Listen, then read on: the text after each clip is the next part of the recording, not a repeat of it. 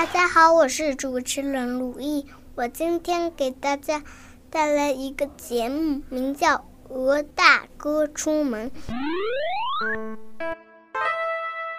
鹅大哥一摇一摆地走出门，来到池塘边，发现了自己的影子，头上戴着红帽子，身上穿着雪白的白羽毛，觉得谁也比不上他。他骄傲地往前走，碰到了一群小鸡。小鸡说：“吱吱吱，鹅大哥你好呀。”鹅大哥说：“走开，走开，你们这群小家伙。”鹅大哥继续向前走，碰到了一群小鸭。小鸭说：“嘎嘎嘎，鹅大哥你好呀。”鹅大哥说：“让开，让开，你们这群小不点。”鹅大哥更加骄傲了。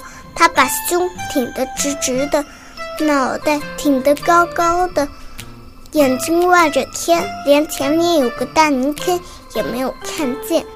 结果扑通一声掉到了泥坑里，变成了一只大黑鹅。从此以后，他再也不敢骄傲了。